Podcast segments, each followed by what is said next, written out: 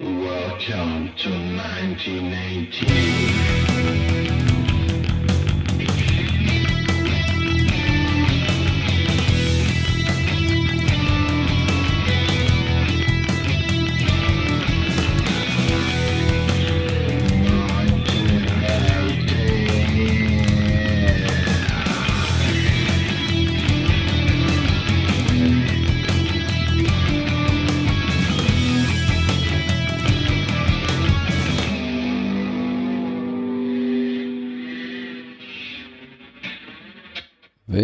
Willkommen bei Antenne Baldrian mit dem Claudio. Und am Dominik. Heute sind wir wieder mal im Jahr 1918 und reden heute äh, knapp im Juni, reden wir aber noch über den Mai. Genau. Was haben wir heute, oder was hast du eigentlich für ein Thema vorbereitet? Ähm, ja, wir haben ja immer so ein Ereignis bestimmt. Ähm, das, was wir das mal haben, ist vom 28. Mai 1918. Und zwar ist das die Ausrufung von der Demokratischen Republik Aserbaidschan. Ähm, das ist im Kontext mit den ganzen Revolutionen in Russland zu dieser Zeit, ähm, wo da später noch das Thema wird sein. Ähm, zu dieser Republik Aserbaidschan, das ist äh, folgendermaßen. Ähm, Im Februar 17 hat es ja in Russland die Februarrevolution gegeben. Und ähm, das haben äh, die kaukasischen Staaten, wo ja auch äh, ethnische und religiöse Minderheiten sind, äh, Georgier, Armenier und Aserbaidschaner, die wollen einen eigenen Staat gründen. Und es ist dann mit dem äh, Sagen von der provisorischen Regierung in äh, St. Petersburg äh, ein besonderes transkaukasisches Komitee gegründet worden, ähm, wo de, de, de facto die Regierung übernommen hat äh, für die drei Länder. Ähm, das Ganze hat eigentlich formal immer noch zu Russland gehört, aber es war ziemlich unabhängig gewesen, dort schon. Und äh, nach der Oktoberrevolution, wo wir später noch dazu kommen, in Russland, ähm, äh, sind ja die Bolschewisten an die Macht gekommen, also Sozialisten, Kommunisten, Marxisten, was auch immer. Mhm. Ähm, und da ist es zum Konflikt gekommen, weil die, äh, die Tran das transkaukasische Komitee sich der neuen Regierung nicht unterwerfen in St. Petersburg.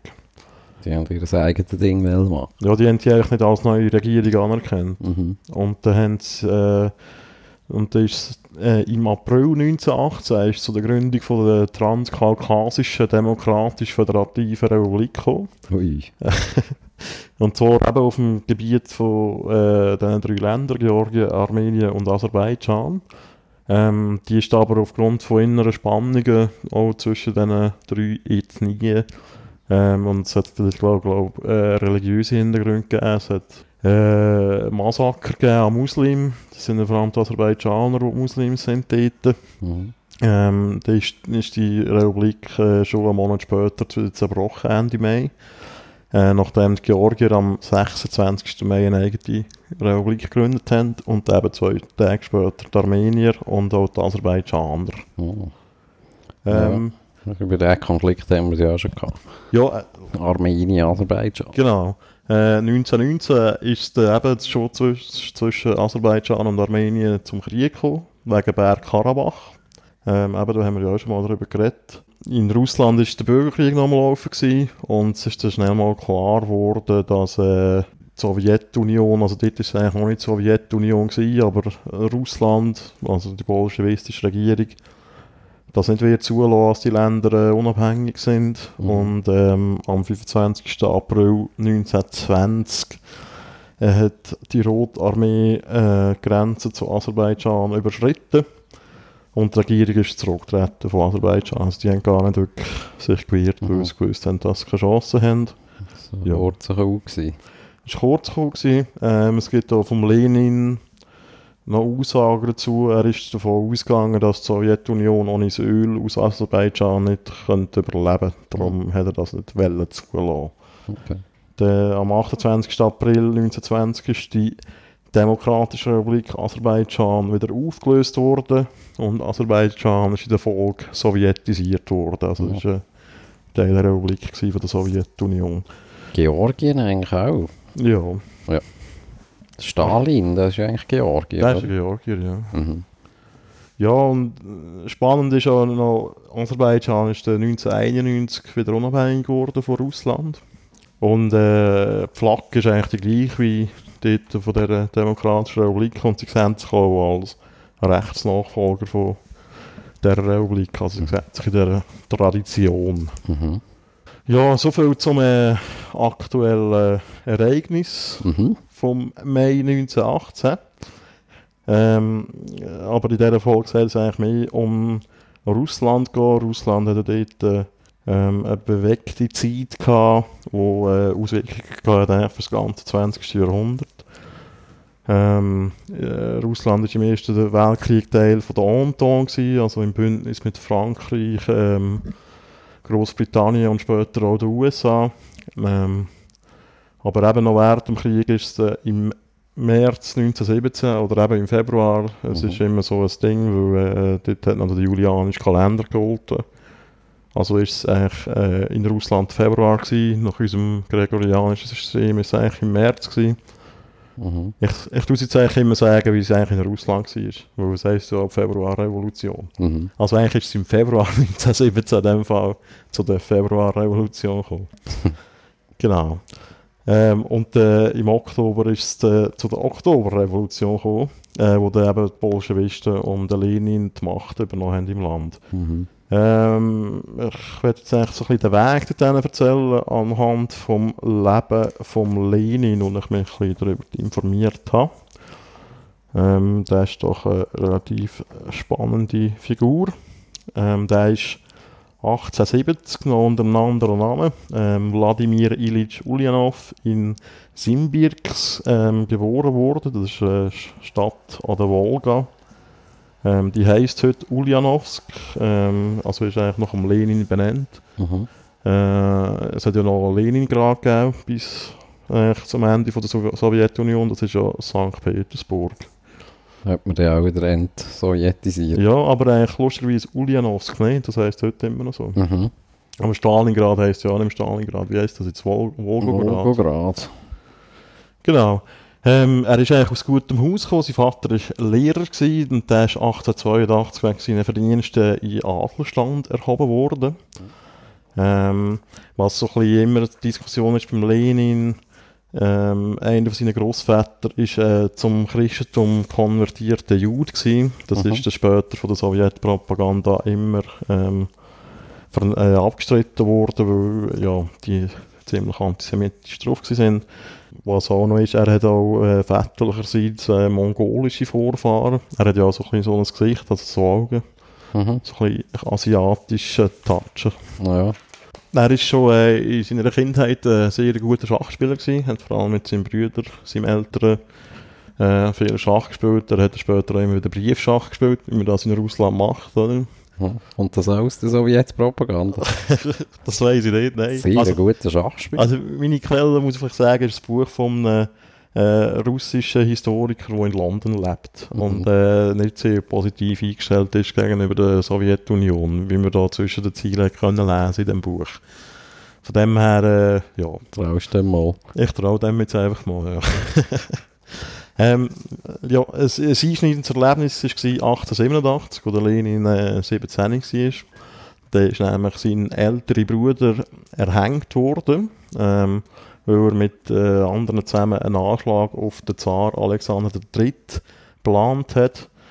Ähm, und der, das war ein tiefer Einschnitt für die ganze Familie, auch für äh, die Schwestern von Lenin, die ihn dann später immer wieder auch unterstützt haben, wo er im revolutionären Untergrund war. Also die ganze Familie hat sich dort so ein bisschen gegen den Staat radikalisiert.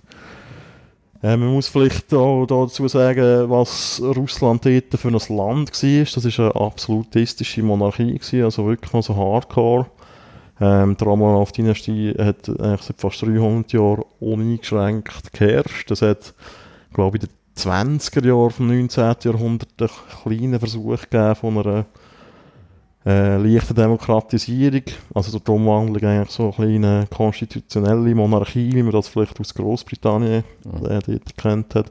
Aber es hat auch dort eben schon Ende 19. Jahrhundert äh, hat es noch kein Parlament gegeben wie in anderen Monarchien zu dieser Zeit in Europa. Aber die haben eigentlich gut gelebt, oder? In dem System, in dem Fall. Also du du meinst Familie? Ja. Ja, das Problem war, dass sein äh, Vater äh, relativ früh gestorben ist. Der ist Mhm. da aus dem äh, Schuldienst entlassen worden wegen Problemen und das hat Ja. dort schon ein bisschen angefangen kriseln. Aber eben, sie sind eigentlich im Adelsstand gewesen und sie, sie sind äh, eigentlich gut betucht gewesen, ja. Mhm. Einfach ein bisschen kritisch. Genau.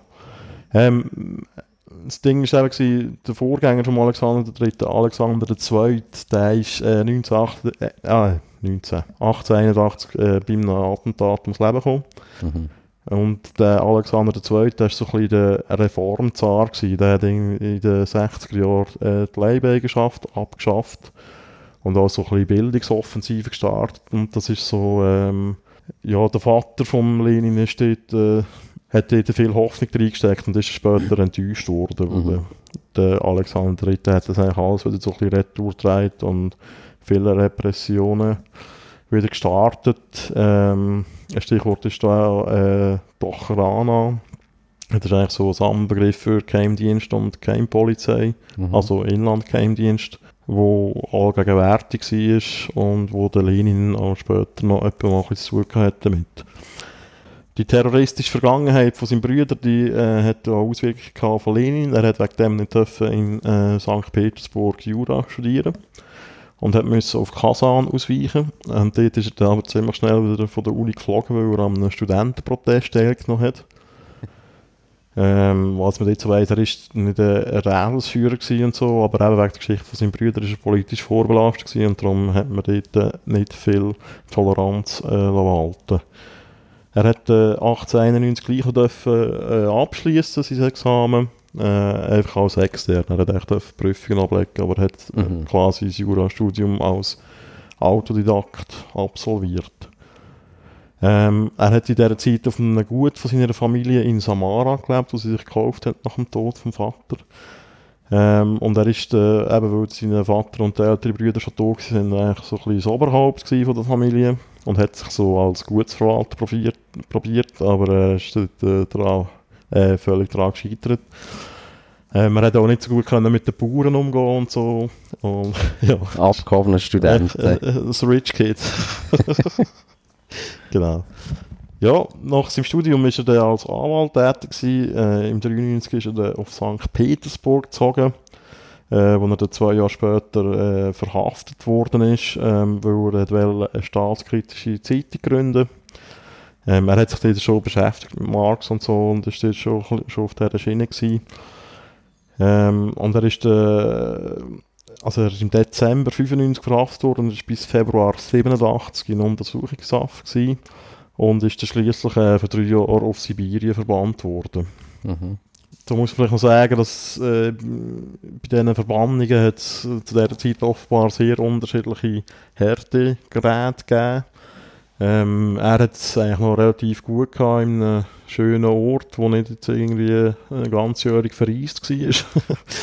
ähm, wo er äh, alles äh, Gut hat können bewohnen schlussendlich. Und äh, seine Frau, die auch verhaftet worden ist, die ist, äh, hat können zu ihm nachreisen und die haben eigentlich dort gelebt auf dem, auf dem Gut. Also das heisst nicht immer irgendwie Arbeitslager und Gefängnis, sondern mehr einfach, wir wollen dich weg Ja, aus genau. politischen Zentrum. Äh, das ist ja in Russland, das ist so gross, das ist ja gut möglich. Das ist wahrscheinlich auf Sibirien, das ist der Ja, so in Petersburg nicht mehr existent, oder? ist er weg von der, von der Druckerpresse. Ja. Und äh, was man jetzt so über die, die Zeit gelesen hat, er hat nicht so ein schlechtes Leben geführt. Er, ist so, er hat gelernt jagen und hat dort sehr Freude daran gehabt. Also wirklich so ein, bisschen so ein Landherrenleben, halt ein bisschen einfacher. Mhm. Ähm, was auch noch spannend ist, äh, die Mutter von seiner Frau ist dort auch schon mitgekommen und die später, die ist die ganze Zeit, als er im Exil war, immer dabei gewesen und hat sich um ihn gekümmert, sozusagen. Nach dem Ende von seiner Verbannung hat er äh, müssen dafür kämpfen, also er kann ins Ausland reisen, das hat er dann schliesslich dürfen.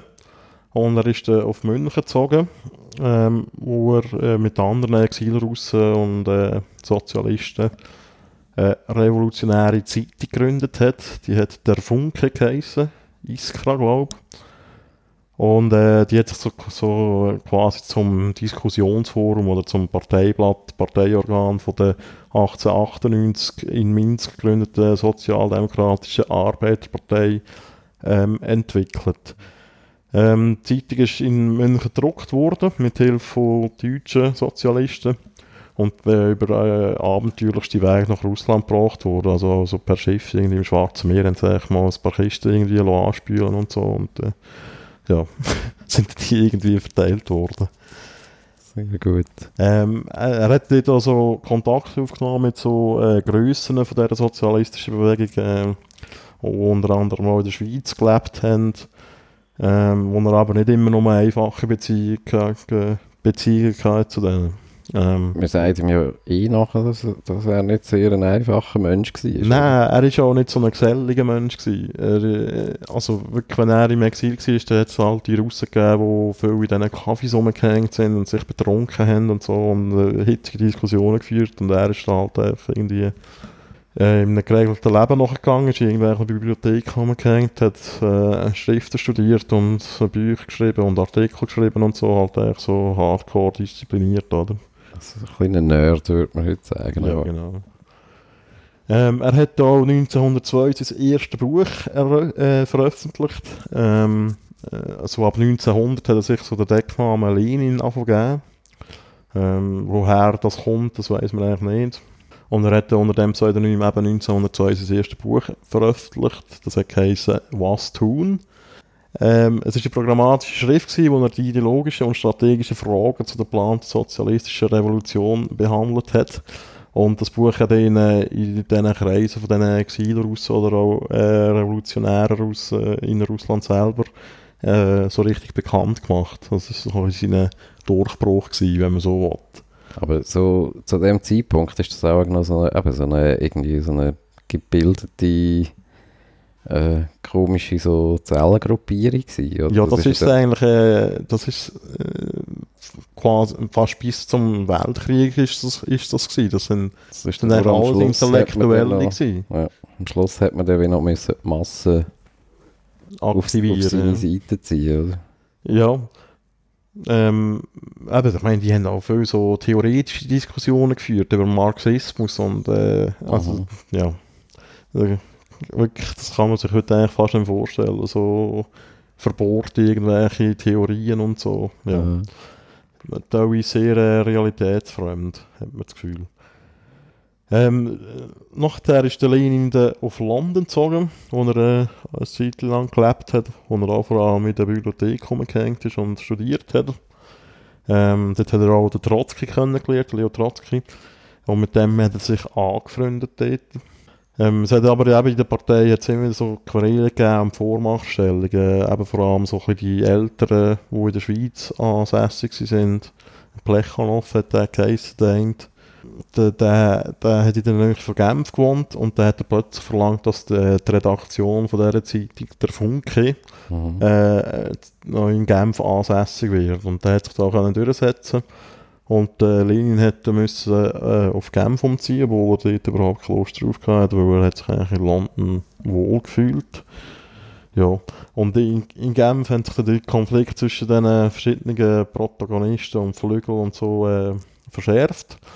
Ähm, sie haben den Parteitag in London da abgehalten 1903, wo man hat so ein Grundsatzprogramm verabschieden für die ähm, sozialdemokratische Arbeiterpartei. Ähm, und dort war das erste Mal äh, die Rede von Bolschewiki und Menschewiki. Das sind ja die zwei Flügel, die sich da, äh, zerstritten haben von dieser Partei. Der Lenin hat später auch mal zugegeben, dass es mehr um persönliche äh, Differenzen gegangen ist, als um inhaltliche. Also wirklich so ein bisschen Hahnenkämpfe. Ähm, aber es ist auch um die Struktur der Partei gegangen. Der Lenin hat äh, Partei eher als so eine Kaderorganisation von Berufsrevolutionären gesehen, wirklich so eine Elite-Schuppe mhm. äh, sozusagen.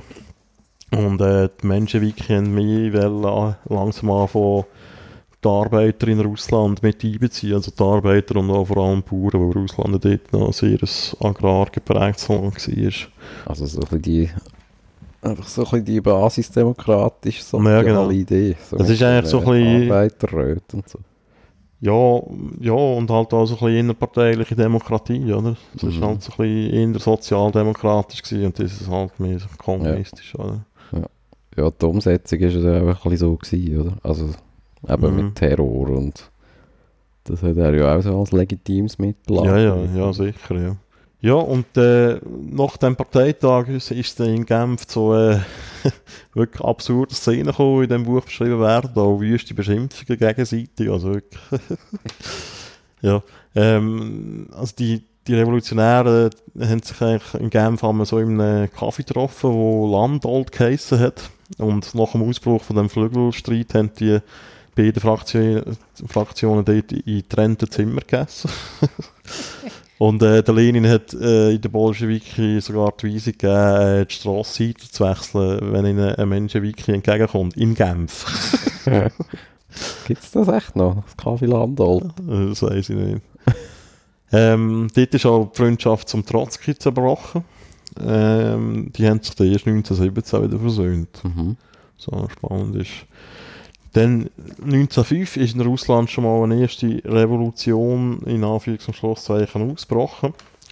Ähm, Hintergrund war der russisch-japanische Krieg. Der hat vom Februar 1904 bis im Sommer 1905. Und das war eigentlich ein riesiges Debakel für Russland.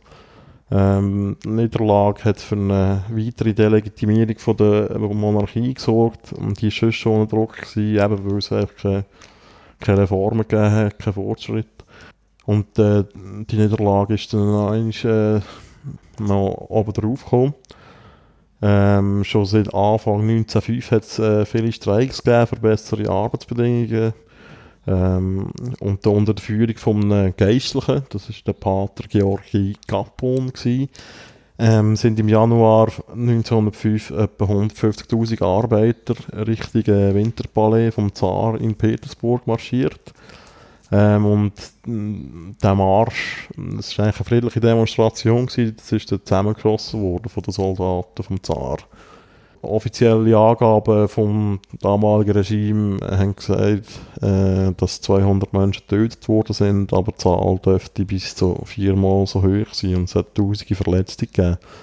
Ähm, das Ereignis ist als Petersburger blutsondige Geschichte eingegangen und das Ansehen vom Zar ist durch die harte Reaktion auf, einen friedlichen Protest noch einmal stark beschädigt worden.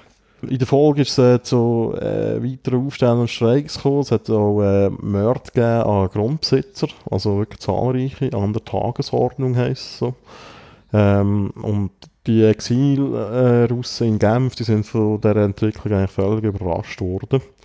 Äh, der Lenin hat von Genf aus äh, zum bewaffneten Kampf aufgerufen. Äh, selber ist er aber erst im November äh, 1905 dann nach Russland zurückgekehrt. Das hat er nur können machen, weil der Zar im Oktober ein sogenanntes Oktobermanifest ähm, veröffentlicht hat und wo er politische Zugeständnisse gemacht hat. Ähm, es hat äh, Lockerungen gegeben bei der Zensur und neue äh, liberalere Regeln für die Presse. Und es hat auch eine Teilamnestie gegeben für politisch Verfolgte. Ähm, aber der Lenin ist trotzdem sofort nach seiner Einreise wieder von der Ochrana überwacht worden. Ähm, Im Dezember 1905 trifft Lenin eine weitere Figur, die später noch wichtig werden das erste Mal, nämlich der Stalin, der dort noch ein stinknormales Parteimitglied war und äh, offenbar keinen besonderen Eindruck hinterlassen hat. Das war bei der ersten gesamtrussischen Bolschewistenkonferenz in Tampere, also im heutigen Finnland. Mhm. Der Zar hat in, seinem, äh, in dem Oktobermanifest äh, versprochen, das Parlament einzuführen. Aber er hat äh, eigentlich nicht wirklich daran gedacht, die Versprechungen so richtig einzuhalten. Es ist zwar im Frühjahr 1960 die erste Duma gewählt worden, also das, eben das Parlament. Aber nach 70 Tagen ist sie vom Zar schon wieder aufgelöst worden, ähm, weil er eine geplante Agrarreform wollen verhindern ähm, Bei der zweiten Wahl, die dann gefolgt ist, haben sich da die Sozialisten zur Wahl gestellt. Die haben die erste Wahl noch boykottiert und haben dann eine Mehrheit im Parlament. Und nach wenigen Monaten äh, ist wieder, wieder wegen der geplanten Agrarreform äh, die Duma vom Zar wieder aufgelöst worden. Äh, nachher hat er gedacht, ja, scheiße, das dumme Volk wählt immer das Falsche. für mich. Da hat er das Wahlrecht so abgeändert, dass äh, Städte, landlose Bauern und nicht-russische Minderheiten gegenüber, russischen, gegenüber dem russischen Großbürgertum äh, und dem Adel stark benachteiligt worden ist. Und da hat es nachher eine konservative Mehrheit im Parlament. Es sind ja nicht mehr so viele gewesen, das entschieden Also, äh, wo die Mehrheit in dem Parlament entschieden haben, oder? Was? Das sind, äh, ist nicht mehr so ein grosser Bevölkerungsanteil gewesen, da... Ah, nein.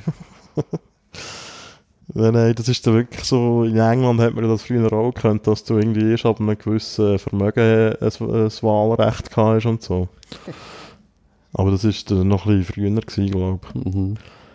Ähm, die Stimmung im Land war immer noch sehr unruhig gewesen in diesen Jahren, eben nach, dem, äh, nach, nach der ersten Versuch der Revolution sozusagen, wo so ein bisschen unkoordiniert war. Ähm, so, es gibt da noch ein paar spannende Zahlen. Es hat viele Attentate gegeben auf Beamte und äh, sonstige Regierungsvertreter, äh, etwa zweieinhalbtausend in zwei Jahren. Und auf der anderen Seite wo, sind etwa 15.000 Gegner vom Zar getötet worden, 70.000 inhaftiert und 45.000 nach Sibirien verbannt worden. Ähm, Mitte 1906 hat in 82 von 87 russischen Provinzen das Kriegsrecht gegolten. Und es ist auch zu Pogrom gekommen gegen Juden mit äh, über 3000 Toten. Über das haben wir auch schon in der Antisemitismus-Folge schon ein bisschen geredet. Mhm. Weil dann, dann nachher dort der, der grosse Exodus war von den äh, russischen Juden. Ähm, und hinter diesen Pogrom äh, haben, haben auch so nationalistische, heute würde man sagen, Paramilitärs gesteckt. Ähm, die sind auch vom Zar ermutigt worden, gegen Liberale und Sozialisten vorzugehen. Eben, die Lage hat sich wieder zugespitzt. Lenin hätte im Januar 1907 wieder müssen fliehen, weil er gesucht worden ist in Finnland. Und er ist dann nach Genf äh, zurückgekehrt. Äh, später ist er dann nach Paris gezogen. Und die sozialistische Bewegung ist nach der gescheiterten Revolution eigentlich so ein bisschen auf dem Tiefpunkt gewesen. Ich war schon überall. Gewesen. Ja, da ist es immer noch umeinander gekommen, ja? bis auf Sörenberg. Was ich mich irgendwie auch mal gefragt habe, ist so das ganze Sibirien oder einfach so das Ostrussland. Wenn man dort dann eigentlich all die Dissidenten so reingespült hat, ist das einfach auch ein sehr konservativer Landstrich gewesen, oder? Hat es dort, äh, weißt du, da hört man ja irgendwie nie gross von so äh, Abnabelungsversuchen oder, äh, also weißt du, so gegen den zentralistischen äh, russischen Staat oder das russische Reich oder so. Ja, das weiss ich nicht, wie, dort, äh, wie Oder die ich- wählen. Oder ich weiß nicht, ob wir, oder ob wir einfach nicht über das reden, Wir weil wir uns halt über Europa ja, ja. informieren oder so. ja, also die Musik spielt halt schon im Westen, also Moskau und Also die richtig sicher, ja. Eben, ja. Ja, weißt schon nur einfach rein vom, also eben, vielleicht sind die so konservativ eingestellt gewesen, dass sie halt irgendwie, wie- dass es wie egal war, dass jetzt irgendwie das Staatsoberhaupt irgendwo am anderen Ende von der Welt ja. irgendwie regiert. Aber ich meine, das sind so riesige Staaten. Ja, ja. nicht? Also das, Ja, das das, kann ich mir irgendwie manchmal heute so schon nicht vorstellen, wie da kann mir das jetzt auch nach der Lektüre und Beschäftigung mit dem Thema nicht vorstellen, wie man so ein Land kann revolutionieren und die Kontrolle über das Land übernehmen. mhm. Das ist etwas, was ich, was ich eigentlich nicht checke, ja, wie das geht. Das ist wirklich so gross. Also, ich meine, Mhm. Oder wenn dann irgendwo in Vladivostok, aber ich meine, wenn erfahrst das überhaupt, dass das eine Revolution ist. Ja, eigentlich so nach zwei Wochen oder so. ja. Gut, die Telegrafenlinie es gegeben. Mhm. Gut, wo sind wir gewesen? Genau, eben, der Lenin hat wieder müssen ins äh, westeuropäische Exil gehen und die Revolutionsbemühungen, also sie sind alle ein bisschen demoralisiert gewesen, da, die Exilrussen, die Intellektuellen. Mhm. Der Lenin hat äh, jahrelang für einen Boykott von der Parlamentswahlen in Russland ausgesprochen. Die Menschenwiki sind aber immer noch antreten. Ähm, und äh, bei den Wahlen 1912 hat auch der Lenin äh, seine Meinung geändert und sind bolschewistische Kandidaten aufgestellt worden. Ähm, in diesem Jahr hat die Partei als erstes Mal legal eine Zeitung rausbringen und das war eine Geburtsstunde von der Pravda. Die ist dort das erste Mal rausgekommen. Ähm, der Lenin hat beschlossen, äh, auf Polen umzuziehen. Also das war damals Galizien, gewesen, was zu Österreich gehört hat. Ähm, in der Nähe von Krakau gelebt und dort ist er auch völlig überrascht worden vom Ausbruch vom Ersten Weltkrieg 1914. Ähm, und er ist als Russ unter Spionage, vor allem als pol politischer Russ, als, äh, unter Spionageverdacht geraten. Ist äh, gerade nach ähm, Kriegsausbruch verhaftet worden und nach elf Tagen Untersuchungshaft Ende August 14 freigelassen worden. Und er durfte über Österreich in die Schweiz ausreisen und hat sich in Bern niedergelassen. Oh. Das ist eben so, das liest man immer wieder in dem Buch, das ich gelesen habe, dass er äh, die Berge sehr geliebt hat und immer ist gewandert und so. Das ist natürlich das Berner Oberland hat er dort äh, kennengelernt. Und eben, wie, wie schon angetönt, war er mal in Sörenberg. Mhm. Das ist aber auch noch weg, der, weil seine Frau krank war, oder? Ja, ja genau. Die hat äh, schon vorstellen, wo sie in Polen waren, hat sie mal müssen zurückgehen äh, auf Bern, äh, sich eine Operation unterziehen. Sie hat irgendwie Morbus irgendetwas gehabt. eine Schilddrüsenerkrankung hat sie gehabt. Okay. In Russland selber ähm, hat der Kriegsausbruch, äh, wie auch in den anderen Ländern, die beteiligt sind, äh, für ein Aufflammen vom Nationalismus gesorgt. Also es sind auch, so wie man das äh, von den Deutschen kennt, da mit äh, «Wir fahren nach Paris, hurra, hurra». Mhm. so ähnlich ist es so bei, der, bei den Russen gewesen. Ähm, die Moral ist aber auch schnell weg gewesen, weil man echt völlig nicht gut vorbereitet war auf den Krieg. Ähm, es hat viele Niederlagen gegeben, grosse Verluste. Und der Staat hat auf, auf den Krieg wieder mit mehr äh, Repressionen reagiert. Pravda ist im September 14 schon wieder verboten worden, äh, weil sie sich offen gegen Krieg ausgesprochen hat. Ähm, der Lenin hat aber weiter agitiert. Ähm, in der Schweiz und in Frankreich hat er viele Vorträge gehabt. Aber dabei ist es eigentlich weniger um einen Krieg gegangen, als äh, immer noch um Vorherrschaft innerhalb der sozialistischen Bewegung. Und zwar sowohl innerhalb von der russischen, aber auch in der internationalen. Es hat jetzt schon so internationale Sozialistenkonferenzen mhm. gegeben. So. Und dass die deutschen Sozialdemokraten zum Beispiel äh, Kriegskredit in Deutschland im deutschen Parlament bewilligt haben, das hat äh, der Lenin äh, schockiert. Weil er ist äh, bis dahin immer davon ausgegangen, dass in Deutschland das, äh, das grösste revolutionäre Potenzial vorhanden ist. Im September 15 ist es in Zimmerwald im Berner Oberland zu einer berühmten Konferenz gekommen, Sozialistenkonferenz. Ähm, da gehe ich noch kurz darauf ein. Dort hat Trotzki ähm, sein berühmtes Antikriegsmanifest ähm, entworfen, wo mit dem äh, berühmten Wort endet: äh, Proletarier aller Länder vereinigt euch. Das hört man heute noch etwa am 1. Mai. Ähm, dann ist die Berner Zeit vom Lenin da schon wieder gleich vorbei gewesen. Er ist im 16. auf Zürich gezogen. Ähm, inzwischen war er verarmt.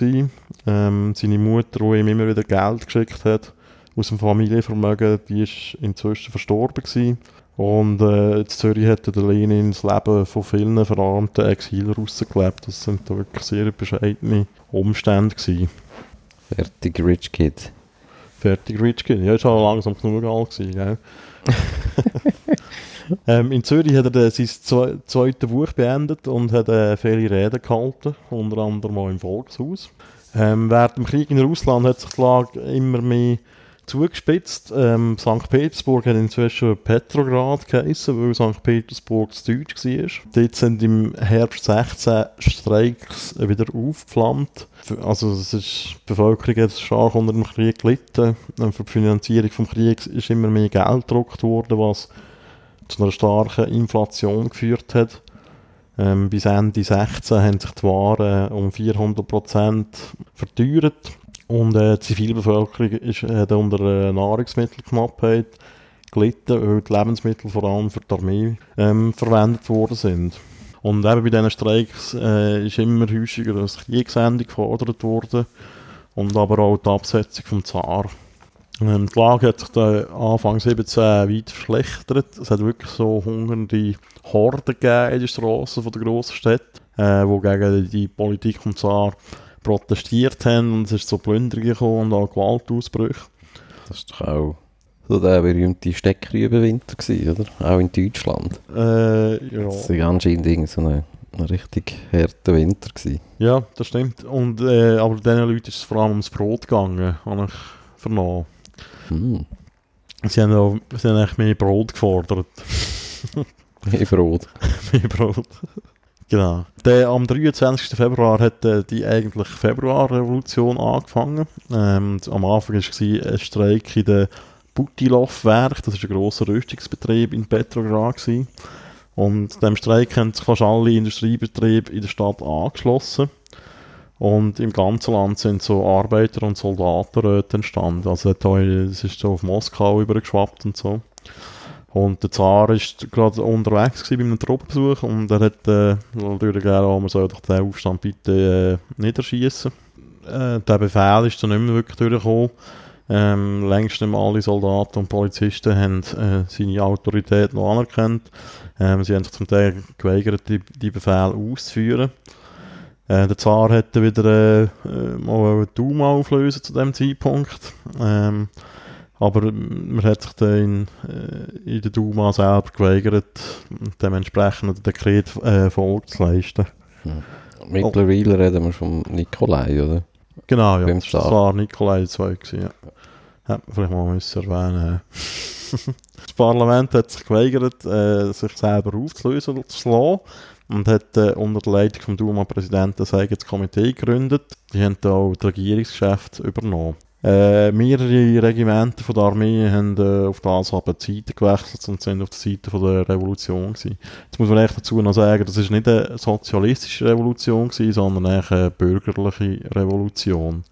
Also mhm. dort sind auch Liberale und so dabei gewesen, zusammen mit den äh, gemäßigten Sozialisten und so, die sich dort eigentlich zusammengeschlossen mhm. haben.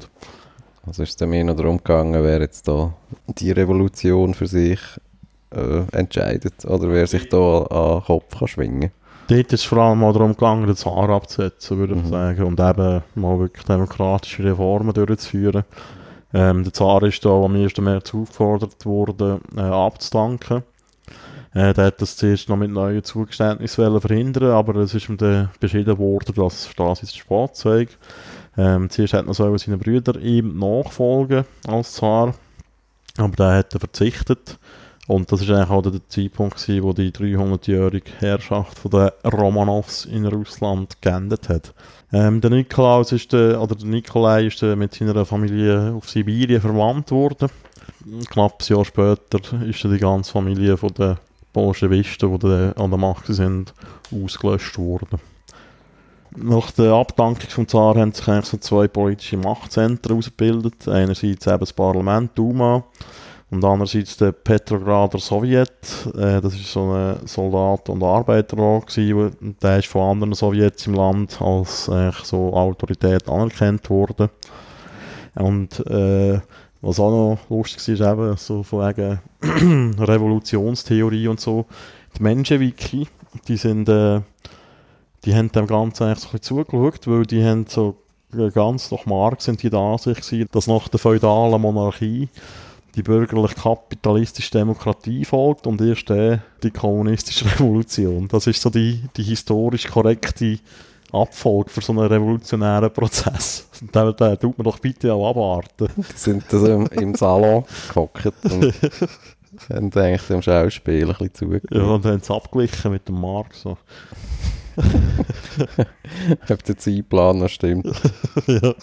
Noch geil. Sie haben wirklich so ein bisschen den liberalen Bürgerlichen ein Feld überlassen in der Duma und am 2. März ist die provisorische Regierung eingesetzt worden. Die hätte eigentlich Russland im Herbst so äh, Neuwahlen führen und so.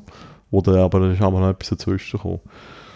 Im Zug von diesen Ereignissen in der Heimat haben viele ähm, russische Exilanten zurückkehren, also auch der Lenin.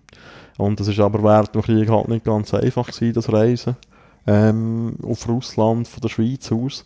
Und da äh, sind wir wieder bei einer Geschichte, die du schon mal erwähnt hast. Ähm, Und der Event. Es, es ist äh, die Idee aufgekommen, das Deutsche Reich um eine Transiterlaubnis zu bitten. Und äh, die beiden Schweizer Sozialisten Robert Grimm und Fritz Platten, die haben mit der deutschen Botschaft in Bern über eine so eine Erlaubnis für Lenin verhandelt. Da war ja auch noch ein Bundesrat involviert, gewesen, oder? Haben wir ja. mal gelernt. Nicht wahr, ja. In Folge Nummer 13 haben wir das mhm. nachhören. Das war die Februarfolge, oder? Äh, genau, ja. Mhm. äh, die Deutschen haben ein Interesse gehabt, äh, immer nach Kriegsgegner Russland äh, weiter zu schwächen, äh, was durch eben die revolutionären Absichten von Lenin durchaus möglich war. Ähm, und sie haben dann eingewilligt, es hat bestimmte Bedingungen gegeben, es müssen irgendwie zwei Offiziere Deutsche an Bord sein und die Revolutionäre haben nicht dürfen reden mit denen und so. Und der Zug war auch versiegelt die ganze Fahrt durch. Die Reise hat am 9. April in Zürich angefangen. Dort ist es am HB offenbar so ziemlich äh, tumultuöse Szenen gekommen. äh, die einen haben Lenin als Verräter beschimpft, weil er mit den Deutschen äh, der Deal eingegangen ist. Von anderen ist er begeistert verabschiedet worden und so. Und äh, in Schaffhausen ist die Delegation, das sind etwa 30 Leute, glaube ich, ähm, sind in den plambierten Zug eingestiegen und sind sechs Tage gefahren auf Rügen, äh, eine ostdeutsche Insel. Und von dort aus sind sie mit der Fähre auf Schweden weitergegangen. Also immer noch in dem Zug? Äh, Oder in dem Wagen einfach? Das, nein, das weiß ich gar nicht. Ah. Gute Frage. Auf jeden Fall ist der ja. Stockholm ist der empfangen worden wie ein Popstar. der Bürgermeister von Stockholm hat ihn gerade zum, äh, zum Morgenessen eingeladen. Im Lenin ist das nicht so angenehm gewesen, er hat kein Interview so gegeben, aber die Zeitungen sind offenbar ziemlich aus dem Häuschen gewesen, wo der Lenin gekommen ist. Also der mhm. hat dort wirklich so einen Namen gehabt. Und nachher ist es weitergegangen auf Petrograd wieder mit dem Zug und die Fahrt hat wieder zwei Tage gedauert, wo wir dort hat müssen um den Bottmisch, wie heisst der? Bottmisch Meerbusen mhm. rundherum gehen. Äh, kurz nach seiner Ankunft in Petrograd hat er sich gerade mal äh, offiziell gegen die provisorische Regierung gestellt, die dort am Ruder war, und hat ihre sozialistische Revolution gefordert. Äh, etwas, was er immer propagiert hat, war die Enteignung der Grossgrundbesitzer und die Verteilung vom Land an die Bauern. Und es ist rasch populär geworden, auch wie gesagt, äh, Russland sehr agra agrarisch prägt zu dieser Zeit. Es hat sehr viele Bauern gegeben. Und ohne die hast du eigentlich keine Revolu Revolution können machen Also, und die Übergangsregierung, die hat es äh, also gar nicht mehr so ähm, brisant jetzt gehabt mit so einem Nein, die haben es, glaube vor allem, also, das eigentlich oder Agrarreform oder so. Ja, wahrscheinlich, aber halt nicht so radikal, oder? Mhm. Die, haben, die haben sich halt vor allem auch darum gekümmert, äh, den Krieg weiterzuführen, der war immer am Laufen, gewesen, oder? Äh, und eben so eine künftige Staatsform wahrscheinlich auszuarbeiten und eben die Neuwahlen vorzubereiten. Mhm. Und der Lenin hat auch immer wieder so Streiks aufgerufen und äh, für Chaos gesorgt und äh, Schließlich sind äh, die Bolschewiken und ihre Pravda von der provisorischen Regierung wieder verboten worden. Ähm, Im Lenin ist das Verfahren wegen Hochverrat angedroht worden, weil er sich immer wieder äh, gegen Krieg ausgesprochen hat. Und auch seine Vorgeschichte mit dieser Fahrt durch Deutschland durch. Ähm, und er hat äh, aus Angst vor der Todesstrafe ist er dann wieder in den Untergrund gegangen. Es hat im August einen gescheiterten Putschversuch gegeben äh, von rechts, ähm, von einem General. Und dann ist die Bevölkerung weiter zum Linksrock gekommen. Und äh, die Wahlen zum Sowjet in Petrograd und in Moskau, wo auch dort umeinander sind, sind von den Bolschewiki gewonnen worden. Und der Trotzki ist der Vorsitzende von Petrograder Sowjet geworden. Und das ist äh, zu dieser Zeit, eben weil er so eine, eine grosse Autorität im Land hatte, eine Schlüsselposition im Russland zu dieser Zeit. Und dann haben da schon die Vorbereitungen angefangen für äh, die äh, sozialistische Revolution. Es ist ein militärisch revolutionäres Komitee gegründet worden, MRK. Das ist äh, sozusagen die Armee geworden von den Bolschewisten. Und der Umsturz ist eigentlich äh, ziemlich äh, reibungslos vonstatten gegangen, vergleichsweise. Die provisorische Regierung ist im Oktober gestürzt worden, ähm, weil ihr auch die Unterstützung vom Militär gefehlt hat. Äh, lustigerweise haben die Generäle gehofft, dass äh, nach einer bolschewistischen Revolution dass die schnell wird scheitern und man nachher eine Militärdiktatur errichten Also der Plan ist leider nicht so ganz aufgegangen. Also die haben vor allem auch mal weil, äh, die scheiß provisorische Regierung haben, oder, aus ihrer Sicht. Mhm. Noch ein bisschen Chaos und so, und dass das Militär kann, Freunde, wir sorgen da jetzt für Stabilität und ja, genau. Der Lenin ist der über Nacht äh, Vorsitzender des Rates der Volkskommissare geworden. Das war quasi der Reg- Regierungschef in Russland. Gewesen. Es gibt dort noch eine Episode, wo er äh, offenbar im Trotzki mal vor, vor versammelter Mannschaft gesagt hat, er soll, doch, er soll doch Regierungschef werden und so. Und das ist dann als äh, ziemlicher Afro empfunden worden, weil eigentlich allen klar war, dass der Trotzki als Jude niemals kann Regierungschef werden in Russland. Hm. So, so, so ein vergiftetes irgendwie Angebot sozusagen. Mhm. Wir haben in der ersten 1918-Folge, Mhm. Folge Nummer 9, haben wir ja schon mal über einen Separatfrieden zwischen Deutschland und Russland geredet. Mhm.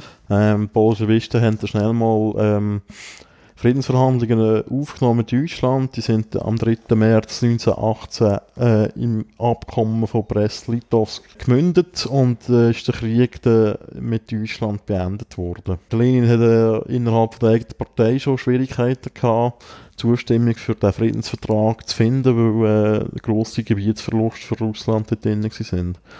Und äh, auf das aber ist auch seine Regierungskoalition mit den linken Sozialrevolutionären, haben die sich genannt, das war eine andere linke Partei, gewesen, die ist zerbrochen.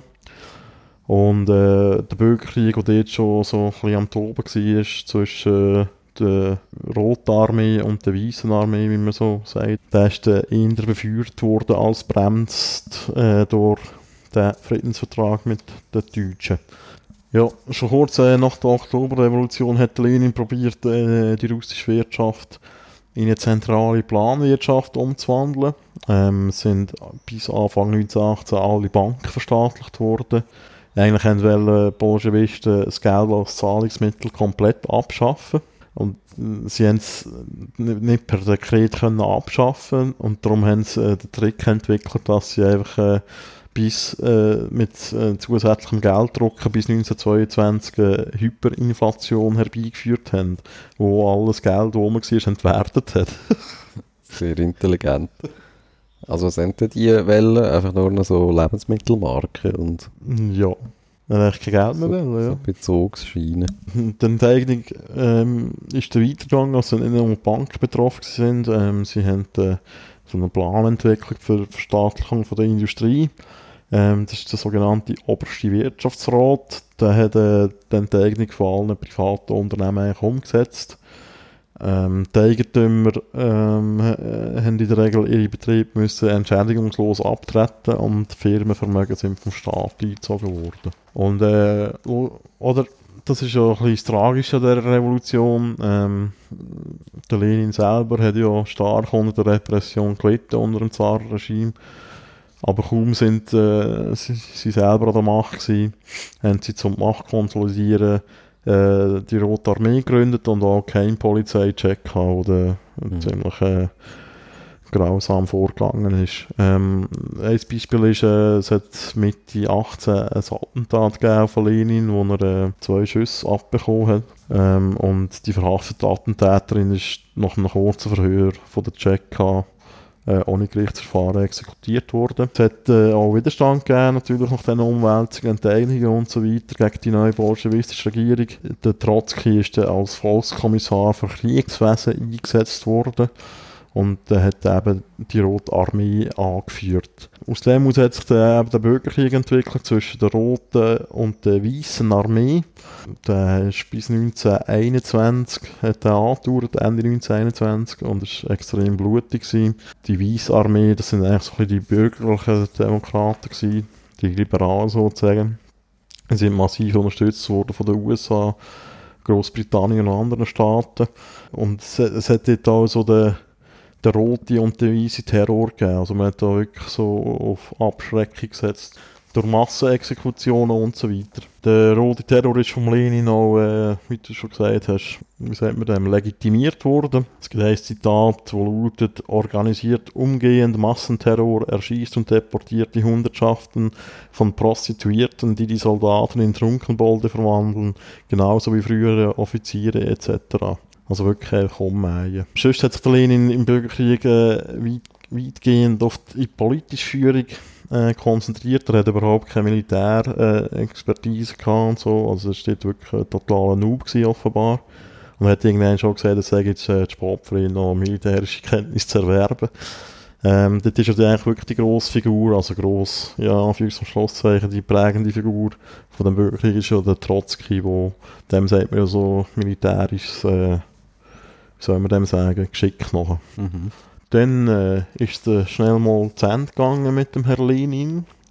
Er hat im Mai 1922 äh, einen ersten schweren Schlaganfall erlitten. Es, sind weitere gefolgt. Äh, das habe ich auch krass gefunden. Allein im November und Dezember 1922 hat er sieben Schlaganfälle gehabt. Und am 30. Dezember 1922 ist eigentlich die Sowjetunion erst offiziell ausgerufen worden. Also das ist eigentlich das Gründungsdatum.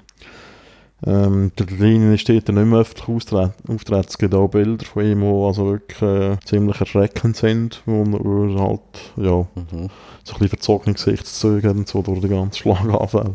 Ja, das habe ich auch mal gesehen. Aber er ist äh, einfach so ein bisschen abgeschottet worden und ist schließlich auch am 21. Januar 1924 im Alter von um 53 Jahren gestorben. So in dieser Phase hat er auch so ein bisschen seine, eben der Stalin, sein ihn einigermaßen unschön entmachtet, oder?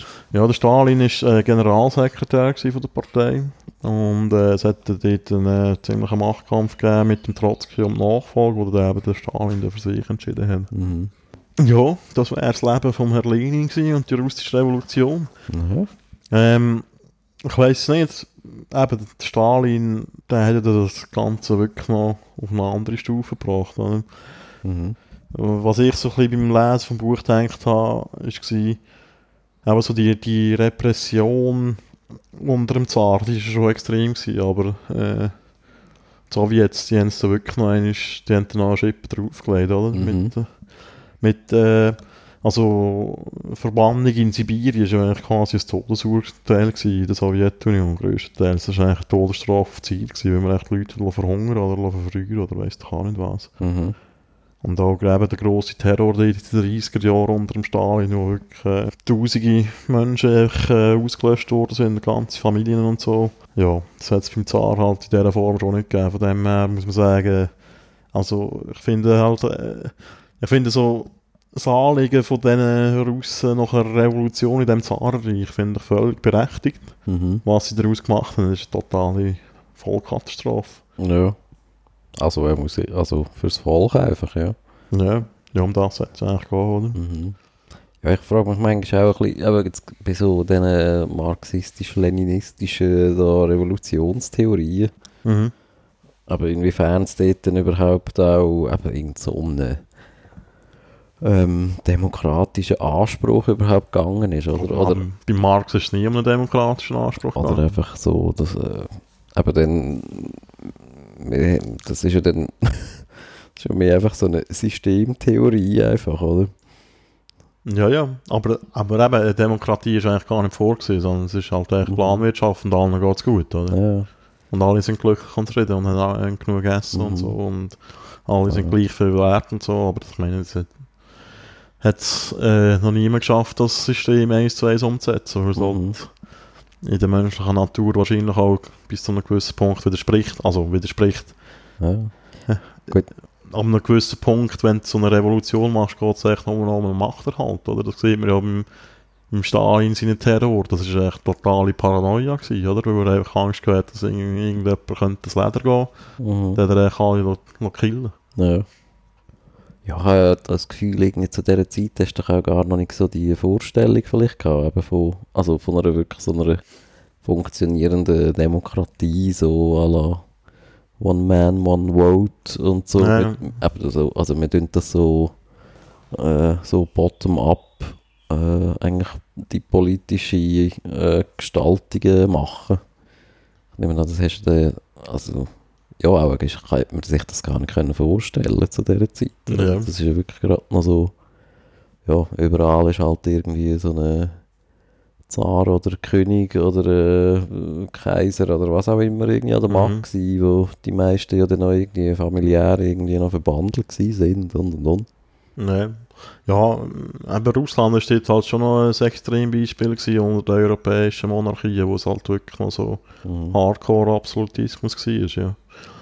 Eben, ich meine, der, der Nikolai II., der ist eigentlich auch äh, eine tragische Figur in dieser Geschichte, oder? Es gibt viele Historiker, Äh, also eigentlich sind sich Historiker einig, dass die Revolution niemals so erfolgreich gewesen wäre, wenn er früher so ein bisschen auf äh, liberale Reformen gesetzt hat, wie zum Beispiel in Deutschland der deutsche Kaiser unter dem Bismarck, äh, mit dem Bismarck zusammen. Mhm. Äh, was, was man muss sagen, in Deutschland hat es auch eine Revolution gegeben, trotzdem, oder? Aber das war ja mehr eigentlich wegen der Kriegsniederlage als wegen etwas anderem. Mhm. Also und ist ja dann auch vergleichsweise äh, gemächlicher verlaufen, könnte man sagen. Ja, Also, der, obwohl auch das ja nicht. on, nicht, nicht on the long run. Ja, kann man auch so sehen, ja.